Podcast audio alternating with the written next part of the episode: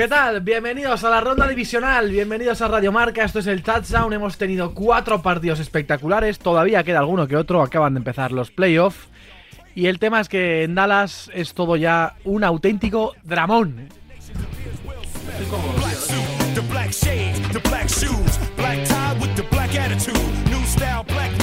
cómodo, no estoy cómodo. Estoy cómodo. Bueno, eh, Ha vuelto He Rubén. estado, ¿eh? he estado dos, dos- dos semanas sin venir y, y me- y no, no estoy cómodo. No se halla, ¿eh? Pero no es tan difícil, ¿no? O sea, Ahora sí, ahora sí. Es que no. ¿Qué tal, no, no, Iñaco no se me ajustaba bien los, cascos. yo- reflexiona y céntrate. Yo bien. Bien, ¿no? No podemos decir lo mismo de todos, pero yo bien. Bien, eh, Rubén, eh, bienvenido de vuelta al Touchdown. Diría que os he echado de menos, pero mentiría. Entonces, bueno, no estoy. Además, el otro día estuvimos eh, charlando en ese programa. Le ha Es gustado verdad. a la gente el programa Sí. de Belichick, ¿eh? Sí, Ah, le ha gustado. hablábamos otro, De ¿no? repente, que nos dio, ¿eh? Eh, De trabajar porque sí. nos dio, o sea, nos, fue un momento bonito porque todos al unísono, ¿no? Fue como, oye, hay que hacer algo, ¿no? Y venga, va, tal, venga, yo puedo, yo puedo. El- no. eh, Abraham ni está ni se le espera, o sea que no hay problema. Pero bien. Que mm, no está Abraham, ya lo hemos visto, ya lo hemos escuchado, ya lo ha visto la gente. Y aún así vamos a hablar de cuatro partiditos de una ronda divisional que ha dejado, yo creo, una gran sorpresa, al menos por, por cartel de los duda. equipos y por seed, que es la derrota de Dallas contra Green Bay. Un partido que podía ganar seguramente cualquiera, pero que Houston ganó de una manera que fue mucho más contundente de lo que esperábamos. Y luego es verdad que una victoria de los Chiefs, que bueno, para el que lleve viendo NFL 5 años, pues es lo normal, ¿no? Llega enero, los Chiefs ganan y, y hablaremos un poquito también de ese partido y de todos. Primera sensación, ¿qué es lo que más os ha llamado la atención? ¿La debacle de Dallas? Evidentemente. Es que cualquier otra cosa parece que vamos a cebarnos, pero no es que Dallas fuera un poco. Parece no. Vamos a cebarnos. Parece, ¿no? No, pero es que no es que Dallas fuera levemente favorito, es que era seguramente a, a priori una de las de las eliminatorias más claras de, esta ronda y, no es solo el, qué, es el cómo, ¿no? Es que es una demolición, una impotencia, un desastre. Vamos, me sorprende que hasta ahora que estamos grabando, que han pasado eh, 12 o 14 horas del partido, eh, Mike McCarthy aún haya dormido como entrenador de Dallas porque vamos, fue fue todo desastroso, el play calling desastroso. No, no, no puedo empezar, no quiero cebarme con Mike McCarthy porque eso es algo que llevo haciendo 10 años porque me parece terriblemente malo y, lo ha vuelto a demostrar. Echó a, que, echó a Kellen Moore porque quería quien era el control del ataque. Bueno, pues aquí tenemos lo que es el control del ataque de Mike McCarthy en playoff. 48-32, bueno, 32-48 porque los Packers juegan como visitantes, casi 50 puntos en Arlington, en Texas. Eh, por repasar resultados, ganaron los Texans, ganaron los Chiefs, como hemos dicho, ganaron los Packers y ganaron en el último partido los Lions. En la NFC se han clasificado Packers y Lions. Rubén, eh, 48 puntos ante la defensa de Dallas de unos Packers que empezaron el partido cada drive era un touchdown y además sin problema alguno. Y, y no sé qué sensación te deja el partido. Sobre todo, para empezar quizás de Dallas, luego por supuesto hay que hablar de Green Bay. Bueno, Dallas, eh, todo lo que ha dicho Iñaco, pues es, es cierto. Pero si nos vamos a lo que hemos visto durante la temporada, no es extraño lo que pasa ayer. ¿eh? Pues estamos acostumbrados y estamos hartos de decir que cuando Dallas comienza dominando el partido es una avalancha, no hay problemas, todo va muy bien. Pero cuando Dallas empieza perdiendo, y da igual el rival que sea, eh, sufre, sufre una barbaridad. Vamos, que no es capaz de darle la vuelta a los partidos en muchas, muchas de las ocasiones, ¿no? Y fue lo que pasa ayer. Ayer Green Bay empieza muy bien, empieza anotando en sus dos primeros drives, eh, Dallas colapsa y, y ya no hay vuelta atrás. O sea, ya a mitad del segundo cuarto nosotros estábamos hablando por el grupo y, y más o menos, yo más o menos tenía claro que Dallas no le iba a dar la vuelta al partido, porque estaba viendo que he visto evidentemente todos los partidos de Green Bay, sé hasta dónde llega Green Bay ahora mismo y sabía que Green Bay iba a dominar o iba a por lo menos mover el balón con cierta facilidad como lo hizo, ¿no? Y puede ser una de las cosas que llame la atención. Eh, pues la defensa de Dan Quinn no fue, fue totalmente desarbolada, no generó presión, la secundaria estuvo horrorosa, el cuerpo de linebackers ha sufrido durante todo el año y, y ayer volvió a hacerlo.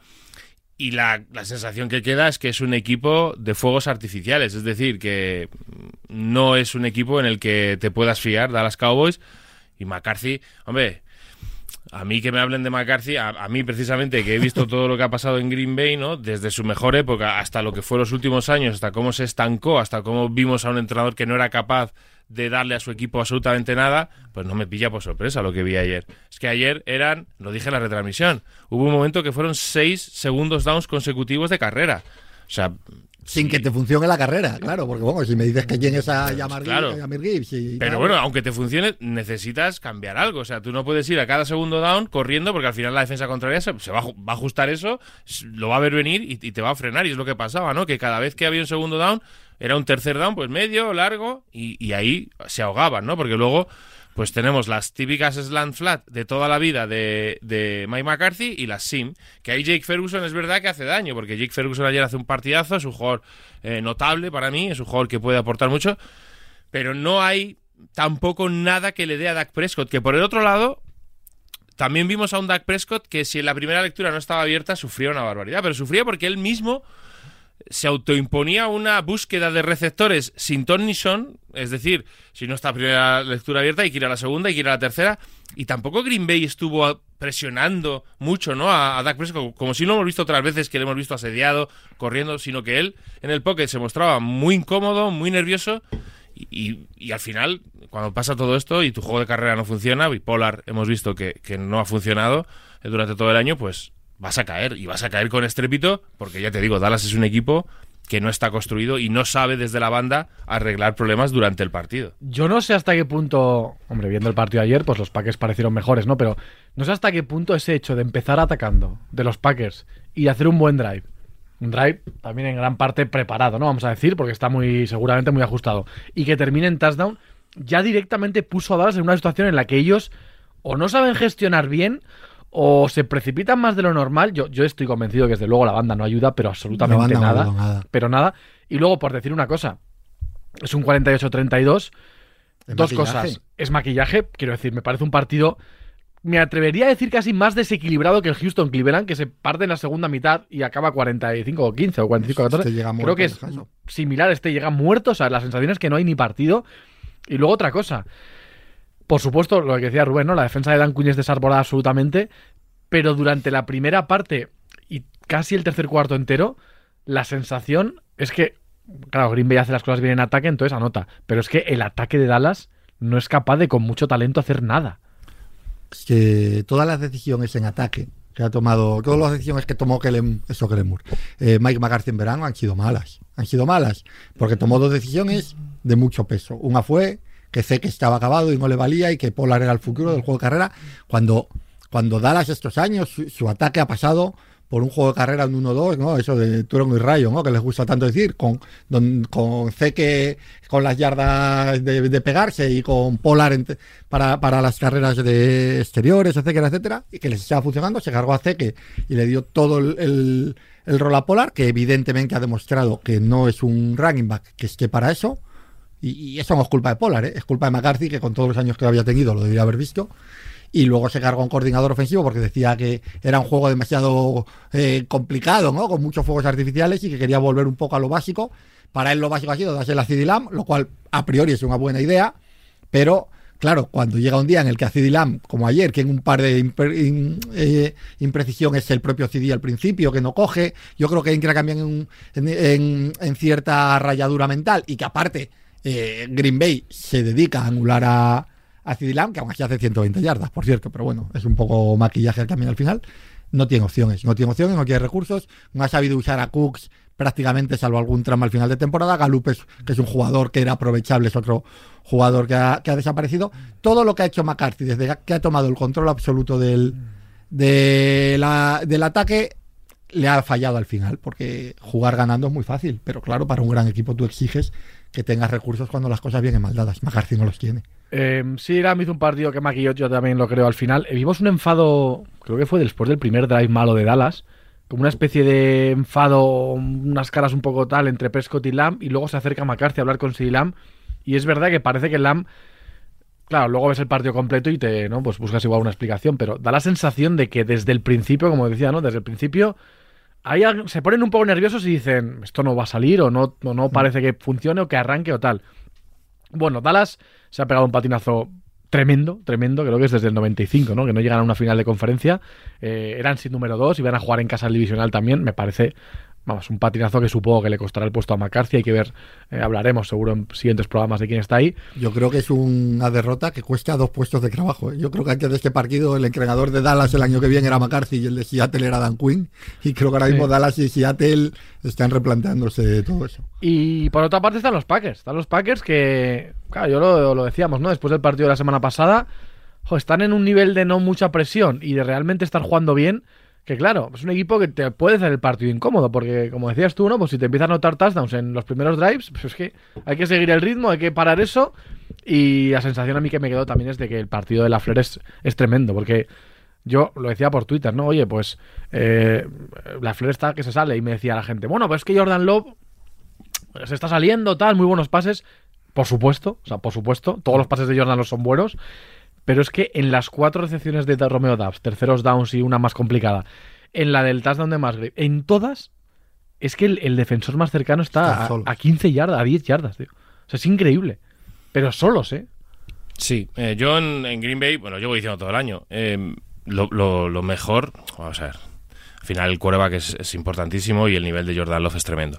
Pero lo de la línea ofensiva, yo no, te lo decía anoche, yo no veo ninguna línea ofensiva jugando al nivel que está jugando la de Green Bay, pero ni de lejos, ¿eh? Porque en protección de pase, ya más allá de que, de que estén los receptores solos, es que el tiempo que tiene Jordan Love. Es verdad que ayer hay, hay cuatro, lo leí esta mañana, tuvo cuatro snaps presionados en todo el partido. Y los cuatro saca cuatro pases completados, un touchdown, 120 eh, yardas, me parece, de pase. Es verdad que está bien ahí Jordan Love. Pero es que la línea le da, le, le proporciona un tiempo en el pocket para ir leyendo el juego, pero ya no es eso. Es que sale Aaron Jones y claro, Aaron Jones está jugando a muy buen nivel, está con chispa, ¿no? Y lo decías tú el otro día en la retransmisión también, la semana pasada, que bueno, quizás le ha venido bien estar tanto tiempo fuera y ahora ha llegado con las piernas frescas. Pero es que las primeras seis yardas de Aaron Jones eran, eran corriendo sin que nadie lo tocara. La línea ofensiva subiendo al segundo nivel, el Elton Jenkins, subiendo Josh Meyer, subiendo Runjan, abriendo un espacio tremendo, un agujero en, esa, en una defensa muy complicada y dominando a un front eh, defensivo muy complicado como es el de Dallas, a mí me parece que lo de la línea ofensiva de Green Bay es un abuso. Y es un abuso partido tras partido, dominan ahí. Claro, al final, eso, pues eh, siempre lo decimos, la línea ofensiva es, fundamental y, el juego de línea ofensiva bueno hace que el equipo crezca una barbaridad y que tenga recursos por todos los lados. Hemos hablado de eso, hemos hablado de Jordan Love, que Jordan Love está jugando muy bien, está leyendo muy bien el, sistema, lo, lo, conoce, lleva tres años eh, dentro de ese sistema, lo conoce a la perfección es verdad que los receptores también han dado un pasito adelante, ¿no? Esos receptores que veíamos a principio de temporada con drops, corriendo rutas equivocadas y demás. La llegada de los dos Titans también la ha venido bien. Pero todo esto al final desemboca en que el trabajo de Matt LaFleur está siendo excepcional.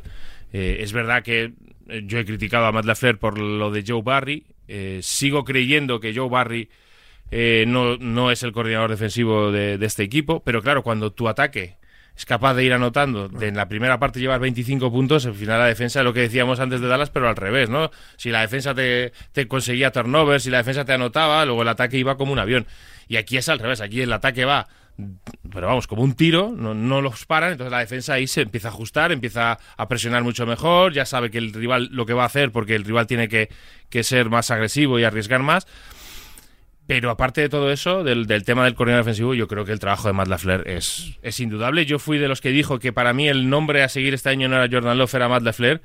Y tengo que decir que chapo, chapo para él porque ha construido un gran equipo con gente muy joven, que además un equipo de los que, que la NFL hay que empezar, hay que empezar bien y seguir bien, pero hay que empezar y hay que llegar al mes de noviembre, diciembre a tope y Green Bay ahora mismo está como, como vamos como yo no veo ni muchos equipos que estén al nivel del, del que están quitando a Baltimore, quitando a San Francisco y demás, pero del, escalón de abajo, de una conferencia y de la otra, es que Green Bay ahora mismo es un equipo que te puede ganar en cualquier lado. Y la sensación de que han ido de menos a más, ¿eh? que, es, un equipo que ha mejorado mucho.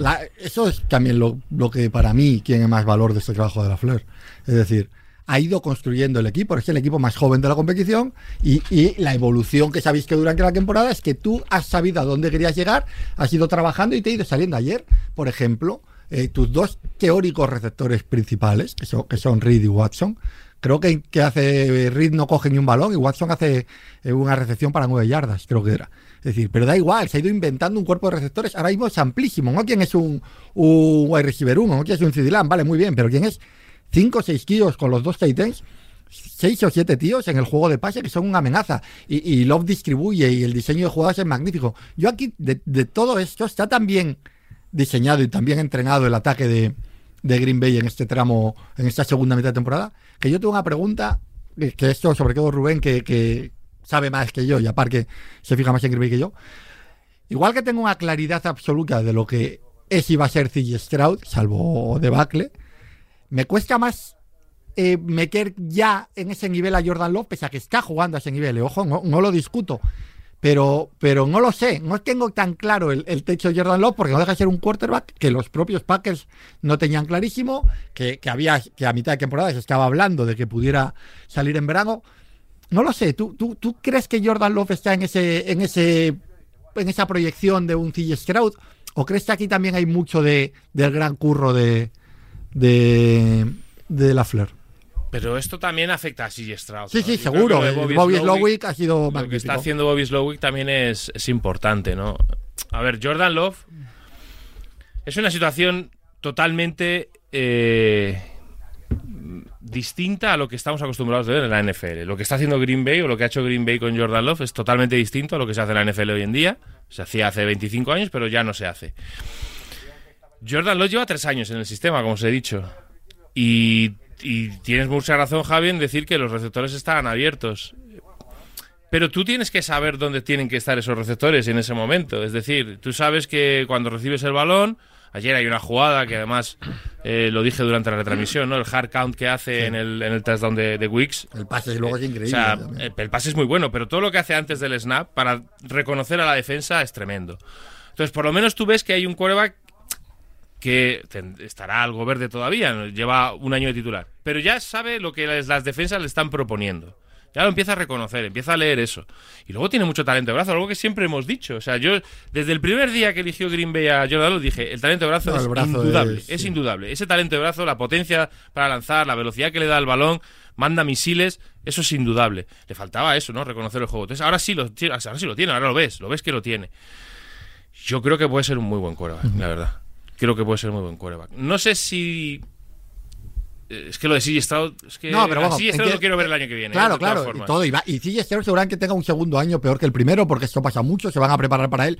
Pero bueno, queda. Yo sí creo... Yo tengo muy claro que ahí hay una carrera de, de un quarterback importante a 10-12 años, y con Jordan Love aún albergo alguna duda. porque- Yo no, yo Pero no. no, de que sea un quarterback No, titular pero- para Green Bay, pero que ya estamos en. No, es inevitable en Green Bay decir, ya lo han vuelto a hacer. Eh, eh, Fabre, eh, Rodgers otros 15 y- y, y ahora otros 15 años de Jordan Love. Yo creo que quieren un, un quarterback titular para años, eso sí lo creo. Pero vamos a ver si ese es el nivel, ¿no? No, el de Rodgers y Fabre estamos hablando Ah, de Supertops. no, yo- No, eso es imposible, pero me refiero al nivel de un, de un posible impo- Pro Bowl, vamos. Imposible tampoco, pero sí, el nivel de un Pro Si Bowl... sacáis un tercero de ese calibre ya hay que cerrar el, el Es que este, chiringuito. este es el, el- Este tema. Hay que cerrar el mía, hay chiringuito. que. No, lo voy a decir. Bueno, ya, lo voy a decir. Claro, porque es que ahora lo, no- lo normal es eso, ¿no? Pues oye, pues al final eh, Gutekan sabía. Vamos a ver. Es que. Es que no es tan fácil todo. O sea, en la NFL. Tú juegas. eh, los- las franquicias juegan para ganar el anillo. Y en el momento en que haces el pick de Jordan Love, tú tienes una clara ventana para ganar un anillo. Y no se gana. Luego podemos entrar en muchas cosas, pero no se gana. La cosa con Jordan Love es que te dé un anillo. Claro. Y no estoy diciendo, no, es que eso no se. Ya, ya. Pero es que está, es, es eso. Lo que busca la franquicia cuando elige a Jordan Love es ganar un anillo, ¿no? Pero ya has perdido esa oportunidad. Hace dos años le das 150 millones a Aaron Rodgers garantizados. Hace dos años, no hace 10, hace dos. Entonces, a mí la sensación es que la franquicia no confiaba en Jordan Love. Quizá pues eso también influye en mis dudas. ¿eh? No confiaba en Jordan Love. Es así. Porque nos lo ha demostrado. Porque nos lo ha demostrado. Porque eligieron a Jordan Love porque creían que Aaron Rodgers- estaba acabando y cuando Aaron Rodgers hace dos años de MVP le dan 150 millones garantizados. Bueno, es que Jordan Love es el único jugador, y de cerca, por supuesto, en ese nivel de lo que estamos viendo, que tiene un contrato, no digo de, de hoy para mañana, pero casi, que, que lo No, solventarán. este, ¿eh? este verano, este verano hay que pagarlo. lo Este solventarán y hay que pagar y Jordan tal, pero que la situación es la que es, no Eh, está Entonces, garantizado. claro, a mí me dice, todo esto lo que me dice es que había un señor que sí podía intuir lo que, pas- lo que estaba pasando, que es Matt LaFleur, y que ha trabajado en consecuencia a eso. Y ahora se han encontrado con un quarterback mm, pues, que está jugando un nivel Altísimo. como el mejor, como el mejor ahora mismo de la NFL. Pero claro, eh, a mí decirme, no, esto, es- este era el plan que tenían, no, no, no, no, no, no, era el plan que tenían. El plan que tenían era otro, pero se han ido, lo bueno es que se han ido amoldando a, a lo que ha ido pasando. Bueno, pues vamos a seguir con Rogers porque está jugando a nivel MVP. El año que Rogers cae, ya ponemos a Jordan Love. Más allá de que Rogers yo creo que ya tenía que salir de la franquicia porque ya era hasta alguien tóxico dentro de la franquicia, ¿no? Eso es así. Entonces, claro, pues aprovechan eso, pero es que este mismo verano la franquicia no... Bueno, este mismo verano no, en noviembre a- a- en octubre no, la, la franquicia no dejaba muestras porque Gutenka salió en una rueda de prensa diciendo vamos a ver cómo acaba el año y a partir de ahí decidimos. Vamos a ver, seamos serios. La franquicia no sabía cómo iba a salir Jordan Love. Lo que pasa es que ha, ha explotado y ahora sí tienes un quarterback de futuro. Pero repito, la ventana del Super Bowl en la NFL es muy pequeña y pasa muy pocas veces. Green Bay las ha tenido. A ver cuántas tiene ahora con Jordan Love. Y esto no quiere decir no que, a ser Jordan culpa de Love- Jordan Love, Eh, exacto, exacto. Que no es que vaya a ser culpa de Jordan Love, seguramente. Como no era culpa de Jordan Love lo que estaba pasando en el mes de septiembre. Que mucha gente decía, no, es que Jordan Love no sirve. No, no. Lo- Jordan Love estaba jugando bien. Lo que pasa es que lo que había alrededor no estaba jugando bien. Cuando lo de alrededor ha empezado a jugar mejor, es cuando Jordan Love ha explotado. No sé si esto habrá quedado demasiado claro o no, o si la gente volverá a decir que lo típico de siempre, ¿no? Que yo no. Que tal. No, no. Me parece que el plan que había no era este, se lo han, ido, lo han ido más o menos parcheando y ahora ha explotado.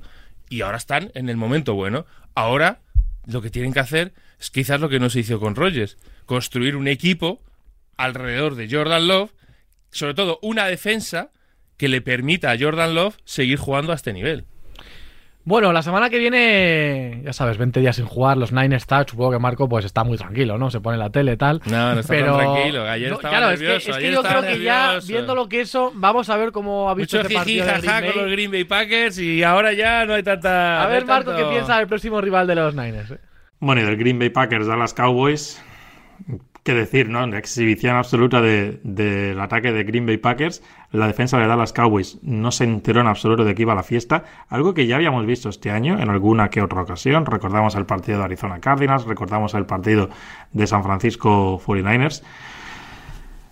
No tuvieron respuesta sobre Jordan Love, que lleva una serie en los últimos encuentros de 21 touchdowns por una sola intercepción, y de Aaron Jones, con más de 100 yardas de carrera, 3 touchdowns. Bueno, y también de Romeo Dubs se puede hablar con, esas 150 yardas de, de recepción. Mm, muy decepcionante, sobre todo si eres seguidor de Dallas, en el sentido de que prácticamente aquí se puede decir que no hubo nadie que diera un paso adelante en ese partido y además desde el principio, desde el principio yo creo que salvo una jugada inicial contra la carrera de Marcus Lawrence, prácticamente todo lo demás es cuesta abajo para los Cowboys y los Packers que, bueno, pues habían cerrado la temporada con tres victorias, pero lo habían hecho contra Carolina Panthers, contra Minnesota Vikings y contra Chicago Bears y sin arrasar en ninguno de los partidos. Nadie yo creo que podía esperar, ni, creo que ni siquiera ellos mismos, por muy confiados que estuvieran, que iban a llegar al Texas Stadium y tener una ventaja de 27-0 poco antes del, del descanso. No sé si se habrá producido el funeral de Doug Prescott, de Mike McCarthy, de Dan Quinn, para cuando este programa salga a la luz, pero desde luego Jerry Jones tendrá que hacer algo porque ahora mismo es cierto que el equipo ya sí que tras tres temporadas seguidas rondando hacer algo grande en playoffs y terminando con un gran batacazo, pues yo creo que necesita mover ficha y no sé si no sé si hará la ficha, cogerá la ficha más importante, ¿no? que hay en el mercado ahora mismo, que es Bill Belichick. No sé cómo lo veis. Y los Packers ahora, pues a por otra vez un duelo de playoffs contra 49ers. Es curioso, ¿no? Es la tercera vez en cinco años en esos duelos, Shanahan contra la Flair. Y no se produjo el cuarto, pues porque no fueron capaces de ganar ese último partido de la regular season de 2022. O sea que todo un clásico y que esperemos que se mantenga la, la tradición, Rubén. Él espera que se mantenga la tradición. Ah, ya, hombre, qué bonito. Eh, bueno, Oye, eh, una cosita lo dejaba caer Marco. Green Bay va a jugar contra San Francisco ¿eh? la noche Sí. del sábado al domingo. Eso es. No hemos hablado nada. El, el otro que sale de esto muy señalado es Dak Prescott. Sí. Yo voy a romper una lanza en favor de Dak Prescott. Yo creo que Dak Prescott, No estoy en tu bancada. ¿eh? ya, ya lo sé. Pero yo no creo que Dak Prescott sea élite, pero yo creo que tú puedes ganar con Dak Prescott. sí, yo, yo también lo creo. Puedes ganar con Dak Prescott y ayer Prescott juega mal, es evidente, pero ayer a Prescott se le pone también en una situación de jugar mal. Es decir, eh, eh, para eso están los entrenadores, para eso están los coordinadores ofensivos, que en este caso es el mismo señor. Y creo que, que uno le va, puedes pedir a Prescott que te gane los partidos solos como que los gana Mahomes. Eso ya lo sabes. Pero es un quarterback. Entramos en lo de Cousins y en quarterback de ese calibre, que para mí es el mismo calibre. Es un quarterback que hay 20 equipos en la liga que ojalá, que ojalá pudieran tener y que lo querrían. Entonces también Dallas debería entender que, que no pierde por Dak Prescott. Hay que pagarle también, ¿eh? Pues ya le están pagando. Sí, pero bueno, hay que pagarle otra vez. Y... Ya, bueno, pero, pero Yo- con como yo está el mercado, yo, yo, lo, rego- yo Es lo- le pagaría. Hay una, una burbuja. Habla, Es habla que tú. Dallas es Dallas. O sea, Dallas, ser el quarterback de Dallas no es como ser el quarterback de Jacksonville, con todos mis respetos. Es la realidad. O sea, eso es así. Y yo estoy de acuerdo con Iñaco. ¿eh? Es que yo, a mí, me, a mí no me gusta nada lo típico de con este quarterback no gana la Super Bowl. Eso es una mentira. O sea, porque yo he visto a Garoppolo yendo 7 arriba o cuánto iba en la Super Bowl a falta de, eh, de 7 minutos y el partido se podía haber ganado. Yo he visto a Eli Pero- Manning ganar dos, dos, dos, ¿eh? Sí, bueno, Dos. aparte. No quiero Pero ya- decir, me parece que es que eso es una mentira como un camión. Dos. Yo creo que Dallas puede ganar una Super Bowl con. Nick Foles fue MVP. eh. Nick Foles fue MVP. O sea, Contra los Patriots, ¿eh? De Bill parece, Belichick. parece que a mí no me gusta a Prescott, pero que no me apasione no quiere decir que no sea bueno. Por Claro. supuesto, creo que es un buen líder y yo creo que puedes ganar la Super Bowl, seguro. Pero, pero que hace cuatro semanas eh, era mejor que yo Salen y estaba candidato hombre, a MVP. eso no. Bueno, pero porque es que la eso, lo, he- leído yo. Pero es que eso lo he leído yo. pero tampoco Brad Purdy es mejor que, es que- que ellos salen. Pero bueno, la candidatura MVP va pues por cómo esté jugando y estuvo jugando realmente bien. Es un quarterback en temporada regular. Pero hay Hablando de Belichick, si Belichick quiere el récord, ese es su sitio. Porque con Prescott tú vas a ganar entre 10 y 12 partidos todos los años Sí, en a, mí el temporada tema, a regular. mí el tema, Iñaco, es que de verdad ha habido este año un partido, un partido difícil de Dallas, donde realmente la, la diferencia la marque Prescott. Ese es el tema. Si es que, o sea, es que yo creo que no lo veo eso. Mucha gente se, se le echó encima. a- ¿Os acordáis del vídeo de Cam Newton? Sí. Y, y es que lo dejó clarísimo. Y dio tres nombres: Brock Purdy, Tua Tagovailoa, no, cuatro: Dak Prescott y, yo, y Jared Goff. Y lo único que dijo es que esos jugadores te, podí- te, te ayudaban a ganar, pero lo que tenían que hacer era no perderte el partido. Y es así. Son cuatro buenos quarterbacks. Mm, Quarterbacks, buenos quarterbacks, no, quarterbacks titulares de equipos Bueno, con opciones a jugar play- eh, playoffs y, co- y con opciones a, a llegar hasta Super Bowl. Los cuatro. Goff con el Detroit, que va a jugar el divisional en casa. Eh, Tua Tagovailoa con Miami, que ha hecho un año muy bueno, muy bueno. Eh, Purdy. Purdy, que, que es el 1, y, y el propio Dak Prescott, ¿no? que ha sido Seed 2 y que ha jugado a muy buen nivel.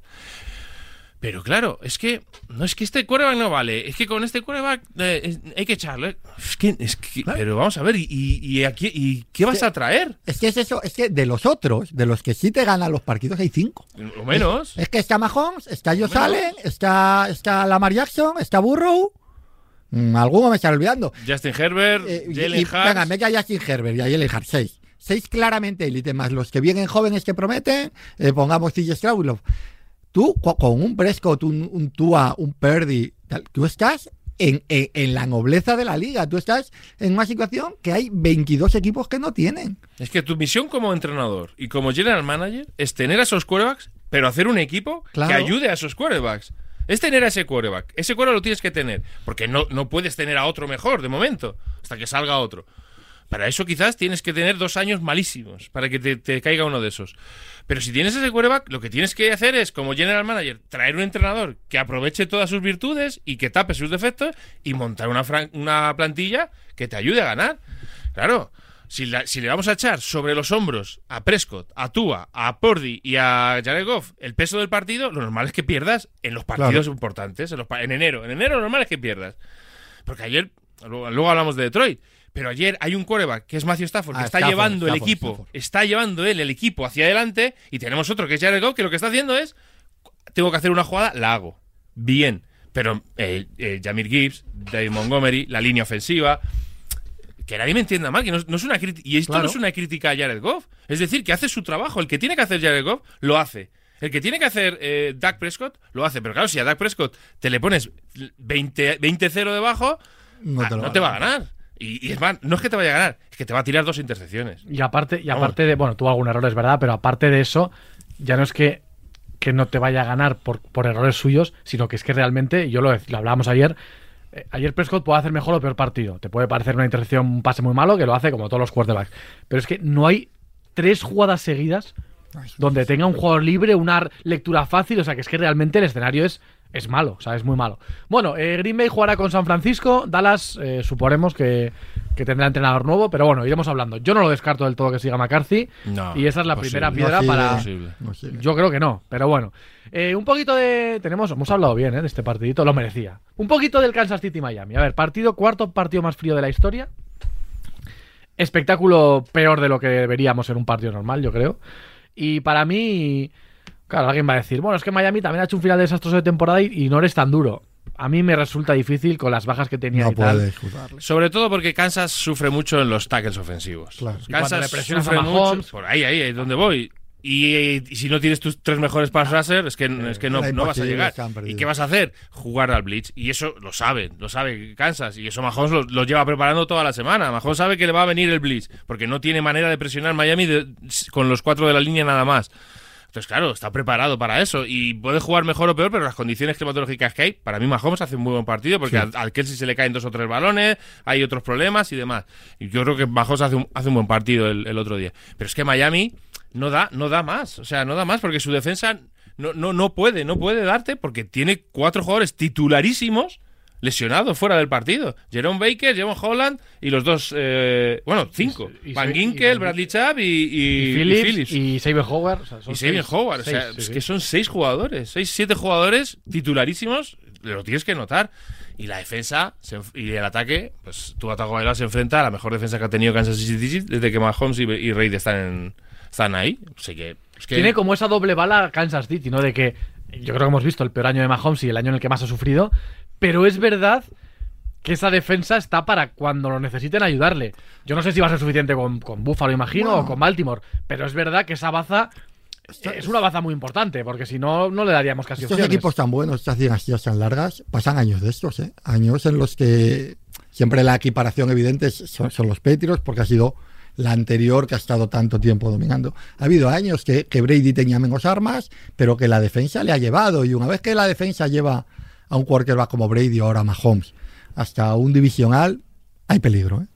Hay Sí, sí, peligro, porque hay peligro, porque mientras la defensa te mantenga los partidos en, en una anotación baja, eh, tú tienes un quarterback que en cualquier momento te va a sacar dos drives buenos. Y- Pero y- para mí yo reconozco que y es el- yo creo que, que estamos juzgando mucho a Kansas. Y yo, yo el primero, porque ha dado muy malas sensaciones al final, pensando es el peor equipo de la era Mahomes, no tienen nada que hacer. Pero es porque muchas veces nos puede que a un equipo como Kansas lo, juzgamos principalmente desde ata- desde el ataque. O sea, lo que nos da la sensación que le da su nivel es el ataque. Y es verdad que lo que ha sido un ataque de 10, este año es un ataque de 6. Pero lo que ha sido una defensa de 6, este año es una defensa de 8. Por lo tanto, tampoco te has caído tanto como puede parecer. Yo creo que Kansas no es favorito, pero puede ganar. Lo que pasa es que si gana, va a ganar distinto. Va a ganar, como hemos visto el otro día, ¿no? De- desde la defensa incomodando mucho, llevando un- a un tanteo bajo y con Mahomes, con las armas que tiene, que son limitadas, pero no son, no son ninguna, ha conseguido que Rashi Rice se convierta en un jugador más o menos fiable. Pacheco el otro día para, para escarnio de, Rubén Ibeas, eh, de- siguió moviendo las piernas, pum, pum, pum, pum, pum, y seguía avanzando. Y tienes a Kelsey que se le están cayendo balones, pero ¿qué es, qué es Kelsey? Yo creo que, Ya- ya que ya se ha puesto peligroso. Es que ya Kelsey ya no te hace. Ya, ya no es lo que te hace él, sino lo que está generando para los Claro, demás. claro. Es que en cuanto Claro. alguien aparezca. Eso lo va a tener, sí. Es que en cuanto alguien aparezca, el otro día aparece Watson en un par de ellas, Rassi Ray, por supuesto, aparece hasta Marqués Valdés Scalin en una. Sí. Entonces, claro, en cuanto alguien, de, alguien aparezca, pu- pues al final va a haber opciones, va a haber opciones porque Kelsey se lleva toda la defensa. Entonces, claro, aunque él no esté produciendo, eh, recibiendo, él está generando espacio para los demás. Y esto es algo que Andy Reid y Patrick Mahomes al final lo van a tener que, que utilizar sí o sí. Yo Yo, lo que creo reconozco es que... que- es el, que es el equipo, o sea, es el partido para mí y el equipo que pasa del que menos conclusiones saco claras, ¿eh? Yo, yo es que ya pienso que Kansas City puede ganar a Buffalo, o sea, lo pienso de verdad. Pero creo que eh, Sí. este partido ante este rival, como estaba el rival, Pero, pero me Búfalo cuesta sacar tantas Javi llega con el ataque. No, no, no. Parecía que con, que con, Ba- que con Berry iba a mejorar esto, o con Barry, y, y no ha mejorado tanto como parecía. Es que mi sensación es un poco lo de Dallas en mejor. Es decir, tengo la sensación de que ahora Kansas sufre mucho si se, si se pone por detrás. Eh, porque ya no tiene la fuerza de ataque para remontar, que si tú le eh, le haces un Green Bay, le anotas en los dos primeros drives, ya va muy pillado. Pero mientras su defensa le mantiene, si tú llegas a un partido a jugártelo en los dos últimos drives, uno para cada ataque, y tienes a Mahomes, no es que tengas opciones, es que eres favorito. Sí, Es pero que yo- si yo- van llevando partidos igualados hasta el final, es un equipo peligroso. Y, y Pero si- estamos hablando de Búfalo, que lo mismo Es- pierden sí, con Steelers y si juegan contra. Claro, contra claro, Búfalo está jugando. Búfalo está jugando ahora. No, entonces ya está, entonces ya, bueno, Bueno, pero es un equipo peligrosísimo Houston Sí, para sí, ellos, ¿eh? porque ahí sí que, que- pero- que Houston sí te invita al, al, al bombardeo. A mí me cuesta ahora ver a Kansas en, en un bombardeo como aquellos contra, contra Búfalo en el divisional de hace, de hace tres años, ¿no? Me cuesta verle en eso. Y Houston a lo mejor es un equipo que por su forma de, de funcionar que obliga a ir a eso y ahí Sí, puede pero no sufrir es lo más. mismo lanzar en el, en No, no. el, en el RG Claro, este que- que- cerrado que- que, que ir a agarro, Arrowhead. sí. No es lo mismo, pero yo de Strauss, si mañana sale y hace 8 touchdowns, lanza y recibe él, ya me lo creo. Me parece un chaval, o sea, me parece increíble. Eh, bueno, por la hora de grabación no hemos podido llegar al, al, al Buffalo Pittsburgh. Ya saben que quedan dos partidos todavía. Yo lo que te decía es que yo, de verdad, eh, no, no, no le quito un, un- una posibilidad a, a, a Chiefs, que creo que la tienen de verdad. Pero sí que creo que para mí es el partido del que menos conclusiones saco claras, porque creo que que no ha estado Miami en condiciones de, de No, hacer el partido que debería haber hecho. O sea, no, no ha estado eh, peleando en ese nivel. Eh, los Chiefs eh, van a jugar dependiendo de, de lo que pase en ese Buffalo Pittsburgh o ante Houston en casa o tendrán que ir a Buffalo, que la verdad que es un partido que apetece. Sería el domingo por la noche, es el último partido de divisional y sería un partido muy bonito, revancha. Este año ya han jugado, la verdad que se están enfrentando eh, un montón. No sé qué tendrá que decir Marco de ese partido entre, entre Chiefs y Dolphins. Si pasó él también frío, es de Cádiz. Bueno, ya sabes cómo va el tema este. Del Chiefs Dolphins, yo creo que quizás con lo que me quedo de este partido es un poco con la reacción luego post encuentro que es muy típica de los playoffs cada año en la NFL y es que cuando se van a jugar los partidos pues todos están muy esperanzados con que los equipos vayan a llegar hasta la Super Bowl y luego cuando van cayendo esas franquicias y van llegando esas derrotas, pues hay muchísimos culpables en, en cada franquicia que no sabíamos que, que estaban ahí. Y el caso de los Dolphins, por ejemplo, pues Mike McDaniel, ¿no? Del que llevamos alabando pues toda la temporada por ese sistema ofensivo de los Miami Dolphins, pues resulta que para este encuentro pues no funcionó en absoluto y, parece que para algunos pues puede ser hasta un problema. Me parece muy excesivo, yo creo que fue un partido que para Kansas City fue ideal en el sentido de que su principal problema es la protección a Mahomes en el exterior con los tackles y los Dolphins estaban muy comprometidos ahí porque tenían todos los rushers lesionados. Yo creo que decir que la derrota de Miami fue una derrota muy fea y que eso marca McDaniel, pues me parece un poco, no sé, relativo, ¿no? Porque si la comparas con la de Dallas Cowboys, no es tan fea la, la derrota de, de Miami Dolphins. Y al fin y al cabo yo pocas veces había visto, sobre todo incluso en la propia afición, mm, seguidores tan descorazonados con su propio equipo. Yo creo que prácticamente nadie daba un duro por los Dolphins para este encuentro, por esos problemas físicos que tenían en plantilla y por las condiciones climatológicas que se iban a jugar en el, partido. Muchas críticas también sobre Tua, que no jugó bien, pero al final Devonation y, y Raheem Monster pues creo que se combinaron para 40 yardas de carrera, mientras que Mahomes sí contó con Pacheco y contó con una defensa que, que se impuso claramente al, al, rival. O sea que, bueno, podemos centrarlo todo en, en, los entrenadores y en los quarterbacks, pero al final eso es un deporte de equipo y los Chiefs el sábado pues fueron mejor equipo. Yo estoy de acuerdo, ¿eh? yo vamos, me parece que se volverían Sí, locos en Miami. Si discutimos a Mike Mc- McDaniel, me yo bajo me de bajo. ya, pero bueno, esto va a pasar, ¿eh? Y cuidado, espérate que no pierdas a Nagar antes de la Super Bowl, que entonces estaremos en las mismas. O en la Super Bowl. O la Super Bowl. Super Bowl, La Super Bowl. sí. Eh, vamos a Houston, vamos a Houston. Antes de hablar del último partido, eh, fue el primer partido y, hombre, no, no es que ganasen a Cleveland, sino que fue un, pero un destrozo absoluto. Pero fue tan Eh, bonito ese primer cuarto. Cuando... El primer cuarto y medio ¿Eh? es espectacular, o sea, pero espectacular. Y luego es verdad que. Es verdad que Cleveland ha hecho una buena temporada y ha ido. a- yo creo que tiene mucho mérito lo que ha hecho Cleveland, pero hay un momento en el que Houston va a, un- a un ritmo, o sea, va, va dando vueltas a, a una velocidad, ¿no? Ahí con la bici, que realmente Cleveland quiere ir, pero es que no le da para eso, o sea, es que no le da No, para eso. La primera parte la domina el ataque de Houston, la segunda parte la domina la defensa de Houston. O sea, es que estos son palabras mayores, ¿eh? No es. Porque lo decíamos durante la retransmisión, ¿no? Bueno, alguna de las dos defensas tiene que empezar a dar un paso adelante porque, claro, los ataques están dominando. Y la defensa que dio el paso adelante fue la de, la de Houston, ¿no? Que provoca dos, dos errores, dos intercepciones, que le da la vuelta al partido y que ya, pues, facilita, ¿no? Todo, todo ese tercer y último cuarto. Pero es que estos Houston Texans, los que hayan seguido al equipo semana a semana, saben que es capaz de esto. Saben que es capaz de que en tres jugadas te anoten un touchdown, porque CJ Stroud te va a dar un pase de 40 yardas a Schultz y otro de 30 a Nico Collins y a correr. Y no hay más. Entonces, esto es pero también estamos hemos visto durante la temporada a Houston Texans jugando muy bien en defensa, jugando con una línea defensiva que está trabajando muy bien, que Will Anderson está explotando también como el rookie que se esperaba que fuera, y luego con una secundaria que tiene mucho talento. No se habla mucho de la secundaria de, de Houston y es una secundaria con muchísimo talento. Entonces, claro, en el momento en el que tú no estés a tu nivel contra Houston Texans vas a sufrir. Y es un equipo que, al igual que Green Bay Packers, ahora mismo tiene la temporada hecha, no tiene nada que perder, son muy jóvenes, les puede pesar la inexperiencia, sí, pero el descaro que tienen y los coordinadores ofensivos, en el caso de Houston, Bobby Slowick y, y, Matt, y Matt LeFleur en el, en el Green Bay, les da a sus quarterbacks eh, herramientas Sí. para que saquen su talento. Entonces, claro, mm, es, eh, puede, ser, puede ser Baltimore, el rival de Houston. Veremos qué pasa con Bills y Steelers. Bueno, Baltimore o es Kansas fuera de casa es- no, no es fácil. Pero que, te- que esta gente te sale, te hace dos big plays en los dos primeros drives y te mete 14 puntos. Y ahí empiezas y ahí tienes que tú que empezar a jugar contra su defensa, ¿no? Y Demeco Ryan está demostrando, pues, que, que- que, vamos, que todo está en donde tiene que estar y muy bien eh, organizado todo. Lo de Nico Collins es una exageración. O sea, desapareció Tandel y, y parecía que tenía que coger el, el mando o el liderazgo. Se ha pasado ese liderazgo, o sea, Em- directamente. Empezó ya muy bien, Sí. luego como en la semana 3-4 empieza a asomar Tank Dell y él tiene algunos problemas físicos.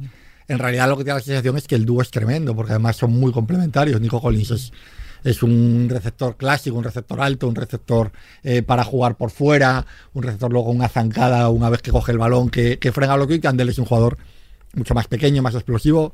Da la sensación de que ahí hay, ahí hay para mucho tiempo. Me recuerda a- vosotros algo de AJ Green a, a Nico Sí. Collins, ¿eh? Esa, fa- Sí, esa zancada, esa La, la complexión física va un Sí. poco por ahí. Porque no es grande por grande. O sea, no es AJ Brown, no es grande por, por tocho, sino que No, le es ves como elegante y fino a la hora de correr. Es AJ sí. Green con quizás un poquito más de dureza de la que tenía AJ Green, que AJ Green siempre ha sido. Sí, a mí, sí. a mí siempre me ha parecido un. Cuando le venía el golpe pisaba la banda. sí, sí, sí. técnicamente excepcional, pero es verdad que no, no- parece que Nico Collins es más, más duro. Pero yo le veo jugar y Ojo digo. que Jay Green tiene años en Cincinnati Sí, sí, sí. de ser top, No, la- la top comparación 3 no- de la la liga. O sea, que no es- no es de ponerle- es verdad, no, pero que es verdad que era un poco blando, yo estoy de acuerdo con él, pero, pero aun siendo blando, Sí. le daba, ¿eh? Le daba para hacer. Oye, Dalton Schultz aparece en una jugada también importante que yo creo Sí. que tiene un drop tremendo, que es, que es lamentable, que no es habitual, luego hace un touchdown. Y, y le buena noticia lo de Singletary, porque a falta de que vemos menos de Pierce de lo que pensábamos, yo creo que la, la- la mezcla o la combinación le- les da, les da bastante. Ha sido todo lo contrario de lo que se esperaba en el juego de carrera, ¿no? Pierce el año pasado tiene un muy buen año rookie y parecía claramente el uno. Y Singletary llega rebotado de Búfalo, donde siempre parecía que iba a ser su año. Es curioso, ¿no? Lo de los running backs de Búfalo, también podríamos hablar, porque no les valía Singletary, no les valía Moss, y han hecho los dos un año en otros sitios para que a lo mejor alguien en. Aunque bueno, no les ha ido mal con Cook, pero bueno, que alguien en Búfalo lo mire. Luego hay que hablar también de. Al final el partido lo marca, que un momento y sabíamos que podía saber, pasar. Y es que Flaco se convirtiera en calabaza. Había un momento en que Flaco pero- podía ser flaco. Pero eso no es ni mucho menos un ataque No a es, Flaco. el- no es Lo el que ha hecho Flaco. No, es pero, ya, ya iba muy bien Houston, pero hay un momento que tira los dos picks consecutivos donde se acaba el partido. ¿no? El, pr- el problema, el problema de Browns es que ha sido todo el año un equipo defensivo que Claro. generaba desde la defensa y Claro, puede. y ahora ya no puede generar defensa porque yo creo que esto es lo típico que nos enteramos muchas veces en la NFL de jugadores ahora llega y dicen eh, Pepito Pérez que ha estado jugando toda la temporada le hemos operado de seis cosas distintas. Yo creo que, que Miles Garrett desde ha estado jugando mucho peor eh, físicamente de lo que de lo que se ha dicho. A Mari Cooper en la primera recepción, en la primera, se va cojeando y no Sí, está, no está pero, para pero, jugar. pero la defensa, pero Miles Garrett sufre una lesión de hombro en la jornada, semana 9 o 10 creo que es, y la defensa de Cleveland, aunque ha seguido siendo decente, deja de ser dominante, porque claro, es el alma de esa defensa, y, y ha jugado a un nivel al 60% de lo que es Miles Garrett. Y yo creo que nos enteraremos ahora en breve de que la cosa era más grave que... que Yo aquí creo que Slowick hace un, hace un gran play, eh, game plan. Eh. Ataca muy bien a Hickman, el, el safety novato, lo vuelve loco, con, con, con atacando esas eh, rutas cruzadas verticales y demás, lo estira muy bien y tiene problemas Hickman ahí, además de que mueve muy bien a CG Stroud con rollouts, precisamente para eso, ¿no? para que la presión de, de Cleveland no llegue. Yo creo que el game- game plan es muy bueno, tanto de Meco Ryans como de Slowick, y creo que Cleveland, como decís, ¿no? Llega, llega justo también a este partido, y claro, cuando ya dependes de Joe Flaco, ahí estás, estás muerto porque él va, va a cometer errores. Porque es así, porque va dentro de él y porque ha sido así toda la vida, y que no tiene culpa, que, que bastante pone, ha hecho. o pone sea, algunos balones, incluso en el partido, buenos de verdad. Sí, sí, El pero- primer cuarto que hace Sí, magnífico, parecía aquello que era de otro Pero bueno, yo creo que también pasa que, que no sé si os ha pasado que veíamos a Cleveland más favorito, ¿no? O era favorito, entre comillas. Pero al final, porque haya estado toda la temporada más arriba en la clasificación, Cleveland que ganó 11 y Houston 10, ¿no? O algo así. Quiero decir que la No, diferencia... ganó 11 también, ¿no? No, 10, 10. ¿10? Algo así. Ah. La diferencia realmente no es, no es grande entre estos equipos, ni No. Miami, ni Kansas, ni. No, no es tan grande. ¿eh? Cleveland también sí. se deja el último ya porque llega ¿no? metido y te da la sensación de que Cleveland que una parque intermedia en la temporada cuando desde que empiezan las dudas con los quarterbacks, la lesión de, de Son Watson hasta que llega Flaco donde sufre más. Yo creo que Cleveland era favorito porque pensábamos que la defensa a un quarterback joven como CJ Stroud le, le iba a poner en apuros, le iba a hacer cometer errores y luego, por supuesto, vimos que CJ Stroud no comete errores Ahora, y ya está. lo y que- se lo acabó. comentaban No, después- comete lo errores. comentaban después del partido. Y es, y es la realidad ahora mismo. El chaval se va a equivocar algún día, porque se va a equivocar, o va, va a tener un mal partido. Pero ahora mismo no hay un escenario ante ningún rival que, que haya dejado a Stroud pequeñito. O sea, no, no No, parece no, que eso vaya a pasar. O sea, es tremendo. ¿eh? Es No, que es espectacular. O sea, el nivel que está mostrando es Cinco espectacular. intercepciones creo que ha lanzado. Pero jugando como juega, quiero decir que. Sí, sí, sí, no, claro. Sí, sí, que- que- lado, que ¿no? juega- Pasecitos, al- pasecitos laterales no vemos, no vemos muchos en Houston, no. Bueno, van a ir a jugar a Baltimore o a Kansas. Eh, a priori, si todo va bien y Buffalo gana, a, a Baltimore. ¿Ante ¿Cómo cuál de si- los dos? ¿Cómo, cómo que si todo va bien? Digo, ¿Tienes sí, algo sí. en contra de los No, Steelers? pero si ¿O- va por el, por el camino que ganan los favoritos. Con todo el respeto a los Steelers, ape- apetece un poco más. Ojalá gane de que Buffalo. vaya te lo voy a decir, Buffalo. ojalá gane Buffalo porque me parece que es mejor equipo. Eh, ¿a quién- ¿Ante cuál de los dos creéis que tiene más opciones? ¿Ante Baltimore? ¿Ante Yo creo, lo he comentado antes de pasada y lo creo. Eh, yo creo que Houston a Kansas no le va bien. O sea, que Houston quiere. Es verdad que quiere jugar a Arrowhead, es verdad que todo esto, pero creo que es un equipo con ese potencial que hablamos de adelantarse que 0-14 y ahí obligar a Kansas a tener que, que, que- que ganar vía, vía ataque. Y ahora Kansas vía ataque sufre mucho más. Yo Las dos creo. defensas, Baltimore y Kansas. Las dos defensas son buenas, por eso O digo. sea, ya si Slowick y Stroud Sí.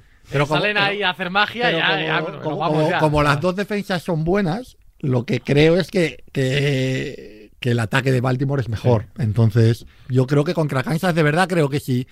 Que si Slowick prepara muy. Que esto pasa mucho, ¿no? Lo que más te marca muchas veces un partido son los dos primeros drives, que son los que llevas casi preparados, el primero, sobre todo.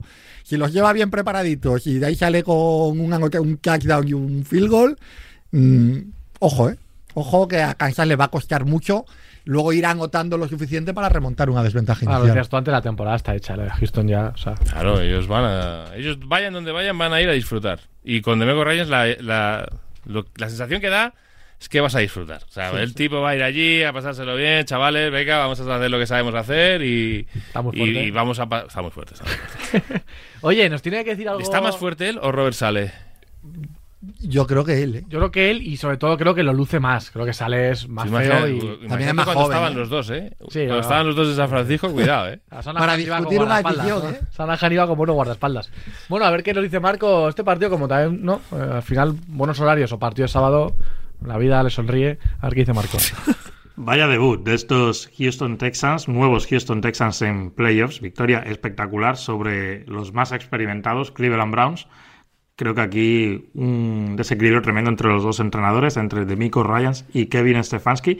Fijaros simplemente, os voy a dejar un detalle porque imagino que ya habéis hablado de todo del partido, pero los Texans, su primera anotación es un field goal que llega tras una situación de cuarta y gol en la yarda 2 que muchísimos entrenadores de la nueva ola hoy día pues habrían ido por el touchdown con, con 0-0 en el marcador.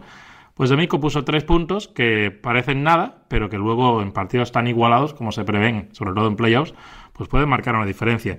Y luego más tarde en el partido, la segunda mitad, 31-14, quedando todavía como 20 minutos de partido, en su propia yarda 30 aproximadamente, pues Stefanski busca un cuarto down que en ese momento no te iba a ganar el partido, pero que sí que te lo podía perder, que fue exactamente lo que sucedió, con la segunda intercepción retornada para touchdown sobre Joe Flaco en, en apenas una serie de, jugadas, y ahí sí que se acabó el partido para los Cleveland Browns. Amico Ryans llegó hace un año a un equipo que estaba pues absolutamente muerto, y su primera misión fue crear un staff muy diverso, tiene entrenadores muy jóvenes, como es Bobby Slowick en ataque, pero tiene otros entrenadores muy veteranos. Él sabe que el mensaje que tiene que transmitir a sus chicos, pues no le va a llegar igual a uno que a otro, por eso quiere esa variedad en el staff técnico.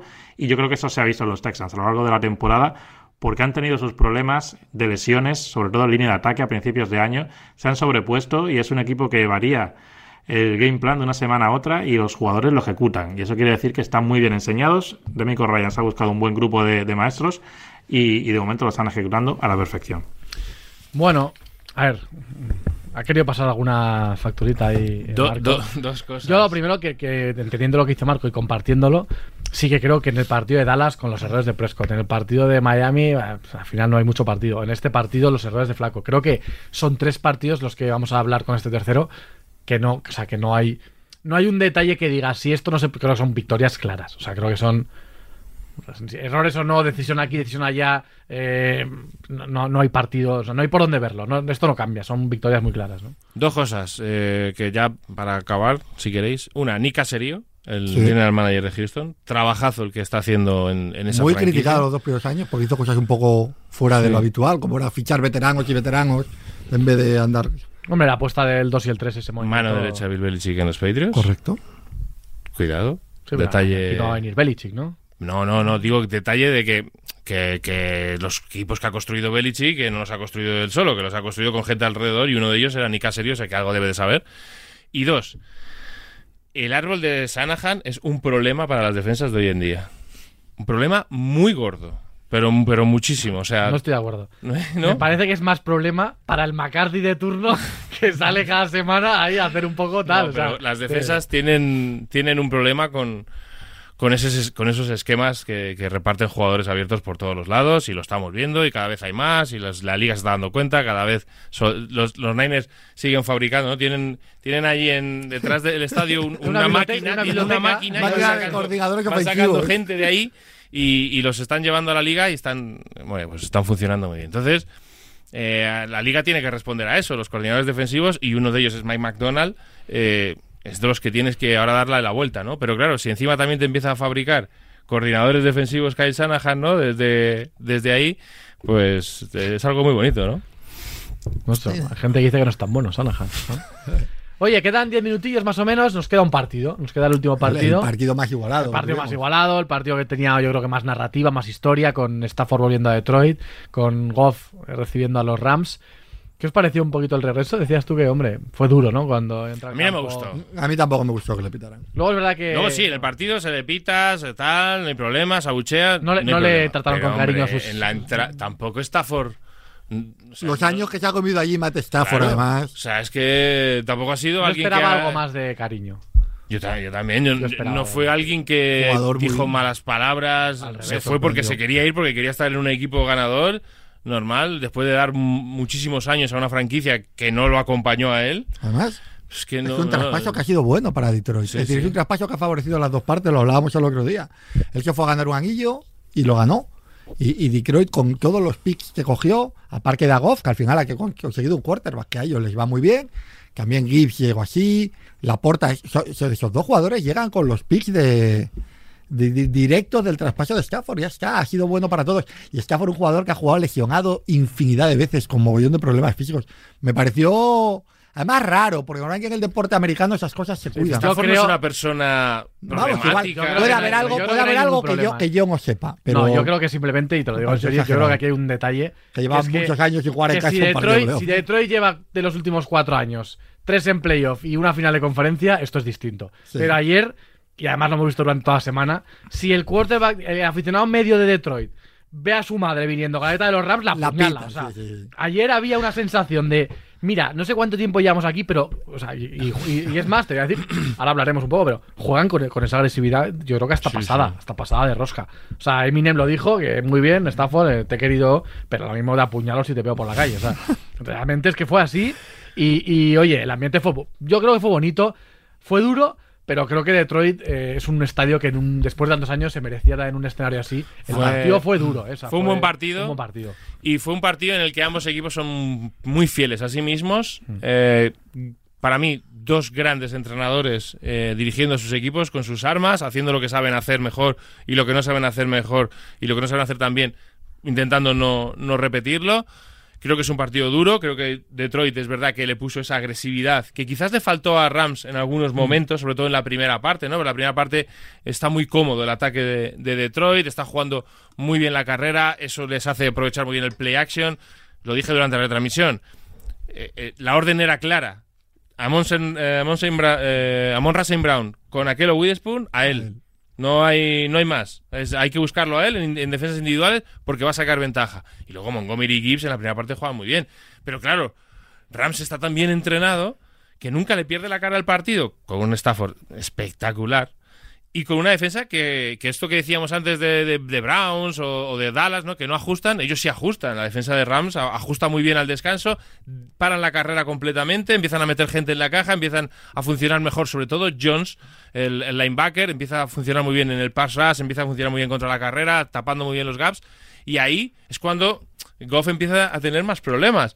Pero tampoco lo que siempre hemos hablado de McVeigh, esa facilidad para anotar en Redson, es lo que le falta ayer. Es la, la clave. del partido es la poca efectividad de los Rams en, en la Redson, porque es lo que marca. Lo que marca que no se hubieran, no hubieran llegado a los últimos momentos del partido con una, una anotación mínimo de ventaja. Es que con equipos bien entrenados esto pasa mucho, lo que vimos ayer, sobre todo en playoff. Que son dos partidos distintos. En un descanso se ajusta, se cambia y el segundo y es totalmente eso. El primero es un festival ofensivo, el segundo son dos defensas y ajustando. Claro, si yo en esa. Iba a decir que estaba McCarthy, lo está matando. Bueno, el partido es el mismo todo el rato. Pero, pero con entrenadores buenos se va ajustando. Lo de la Enzum pasó, yo creo que han pagado mucho el estado de Cooper Cup, Sí. que, que es un jugador. Porque, No, no parece estar. porque. Puka Nakua, lo Puka Nakua es una barbaridad. Yo Un ayer lo estaba viendo y pensé una cosa casi sacrílega, porque yo viendo esta temporada Puka Nakua, a mí el, el receptor al que más me recordaba siempre era Juan Bolding. Un, un muy, muy Más grande, fuerte, muy fuerte. fuerte. Sí. Pero es que, claro, Bolding te podía coger y hacer alguna yarda, pero es que esto es otra cosa. Es que ayer hubo un momento que me recordó, y esto es durísimo, a, a otro, a- al ocro de Arizona. Hay momentos que en carrera, sin ser rapidísimo, se estaba moviendo como, como Fitzgerald a veces. Es decir, eh, esa- esa- esas rutas cruzadas que es que simplemente la gente se cae a su alrededor porque es que eres más fuerte que ellos. O sea, se- estamos hablando de mi receptor favorito, estamos hablando de cosas distintas, pero, pero hubo Es un momentos escándalo el partido. que, de que de Pucanacua que me fue por ahí. Sí, sí. Pero cuando llega Enzo, es verdad que Nakua, aunque en este último tramo de temporada lo han usado más, todavía ahí no es. Ahí la referencia es, es, es, es Cooper Cup. Y ayer otra vez se vio que no está bien. Higby, que podía haber sido otro recurso. Pero tampoco, no- y dejaron de correr. Lo no que está bien no él. corrieron. Pero tampoco el sistema No, no. le deja en situaciones para que esté abierto, porque las, dos las primeras dos, no tres usan- veces que le las landa la fade... no usan a, a la carrera y Sí. todo es muy Sí, previsible. pero me- me refiero a Cooper Cup. Las dos, tres fade que le lanzan no son jugadas para que Cooper Cup te, te brille. Te brilla más en una ruta cruzada, te brilla más en uno contra uno en esa pivot route, ¿no? Que finta que va a ir a un lado y vuelve hacia el otro. Pero quizás Cooper Cup no tenga esa explosividad en la ruta, no tenga, mm, por las lesiones que ha pasado y Mm. demás, no esté eh, todavía fino, ¿no? Quizás necesita, o esperamos que el año que viene esté mejor. Yo sí eché en falta mucho a Karen Williams, sobre todo en las dos primeras, en los dos primeros viajes a la Red Zone, que también estaba medio tocado, ¿no? Porque le, le- golpearon. Y, Entró y y a. Yo lo siento, yo si tienes a Nacua ayer como estaba, tú tienes que darle el balón. Tienes que darle el balón porque está siendo superior a cualquier defensor que le están poniendo de Le dan una a la mano, ¿no? Creo que es una Sí, carrera. encima es es- esa, un, un jet. Le das un, en La un verdad que no, no. O sea, yo, yo no dudo de McVeigh. No, no, no, solo no, faltaba. solo faltaba. Pero es verdad que no está acertado. O sea, que justo en esos dos drives y medio, más o menos, de, de Redson, de últimas 15 yardas, no está acertado. Yo también creo que es el factor diferencial. Oye, creo que sí que merece la pena. Este ha sido el único partido donde los árbitros creo que han estado un- para mí un pelín caseros. Y creo que, fíjate, lo voy a llevar a otro lado.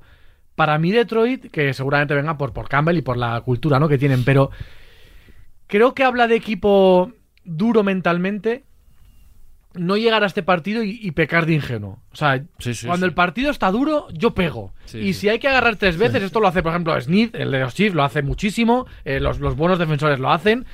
El partido se pone duro y yo pego. Y si agarro dos medio tal, porque no son eh, a veces cosas escandalosas, Pues me llevo dos. me llevo dos. que He tenido, yo creo que te- tenía que haber habido dos, tres pañuelos, creo Sí, que no hubo. un racing de pases, Pero creo todo. que no está mal por parte de Detroit decir, yo no voy a venir aquí a ser el, el, el Tolili. O sea, yo vengo aquí y si hay que, que ser tú duro. ves jugar a Detroit y Claro, es, y que dice, es un yo- yo equipo pego duro. de manual, o sea, de, de No, autor. Es si un no le- equipo... si no le son- no jugadores que digas, no, es que es el más duro de tal, no, no, pero la actitud del equipo es de, de sí, vengo sí, aquí a ser muy duro y oye, pues ayer yo creo que hubo un par de pañuelos, la, la acción de esta es un equipo muy serio, es un equipo muy duro, y eso lo ve cualquiera, menos Abraham Romero. Esto es así.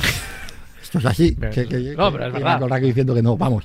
Y, Pero ¿cómo y- va a volver la semana que viene después de dos semanas sin estar? Y encima va a ser cuando pierda quizás Detroit. o- bueno, vamos a ver quién. Esto de que pierde Detroit, Bueno. va- vamos a jugarlo. Detroit tiene un partido. Detroit que ahora va a jugar en casa Sí. y va a jugar en casa siendo favorito. Como favorito, yo creo. sí. Siendo favorito, pase quien pase. Esto, ojo, ¿eh? Y hay que ir a ganar a Detroit con el ambiente que vimos ayer y con un equipo que, que en el tramo final, siendo dominado, y eso es una cosa de equipo duro, aguanta, aguanta muy bien. Y en el último drive que quedaba tiempo, saca los tres primeros downs que necesita sacar para, para marcar el reloj. Y tiene un juego de carrera que funciona como un auténtico reloj y un receptor. Muy infravalorado porque es pequeñito y parece que no, y no te hace grandes big plays. Pero hay, Son muchas hay- cosas, ¿eh? hay- son muchas cosas. Y una de ellas también es con todo lo que se había generado, ¿no? Esto de 30 años sin ganar un partido, no, no hemos jugado, que el equipo sale al partido y no sale nervioso. ¿eh? No, no, no, no. No sale, Sale bien no preparado. ni bien. con ansiedad, ni, ni sobreexcitación, esta que a veces vemos en los equipos, ¿no? Sino sale a lo que tiene que hacer, lo es hace. que- Es que eso, es que eso, es que es un trabajo de entrenador. O sea, es que es un trabajo de entrenador. Ahí el carácter de, de- de los jugadores y de Goff también ayuda seguramente, ¿no? No es un tipo, no es una loca, o sea, no es un, ¿sabes? No es un jugador que Ya, pero te invita a todo, el ambiente, Sí, sí, al verdad, estadio, el ambiente, te invita a ir a, a, a 200% y sin embargo, Detroit- Campbell ha puesto una cultura ahí de un equipo Sí. muy serio. Y luego, tiene, es y luego verdad que- tienen un coordinador ofensivo Claro. que, que- que es que Muy por bueno. algo es Ben Eso te iba a decir, que Por cuando- algo es Ben Johnson. Ahora mismo debe ser seguramente el candidato de, lo- de los coordinadores, el, el más, deseado por todos los, los, los equipos con la vacante en el banquillo. Que es, que es muy bueno. Y que además es una cosa que a mí me gusta. Porque ahora sí que pasa a veces, a raíz de todo esto del árbol Shanahan, que, que los mejores coordinadores ofensivos jóvenes también quieren un poquito lucirse, ¿no? Es decir, y también que, y lo que, que luce son esos pases, esa ruta cruzada que de repente hay tres tíos solos a, a 40 yardas y eso dice, joder, qué, qué bien he diseñado. No tanto, si decir, mira, a correr y a correr y a correr por el medio, a veces les cuesta a los coordinadores ofensivos jóvenes asumir eso un poco que lo ven como antiguo y fe. Bueno, no tiene ningún problema Ben Johnson en eso. Me gusta mucho que. yo ¿Sabes que- quién también hacía eso? Arthur Smith. Cuando era coordinador tenis Es que era muy buen coordinador. Sí, sí, sí, lo, lo hacía. Yo he ¿eh? echado de menos esta semana, ¿eh? A él y a Reader los he echado de menos, tío. Yo a Reader no. ¿No? A Ar- al bigote de Arthur Smith. bueno. Oye, no creo que sea casualidad. Por ejemplo, Bay iba a jugar a Dallas, que es un escenario imponente.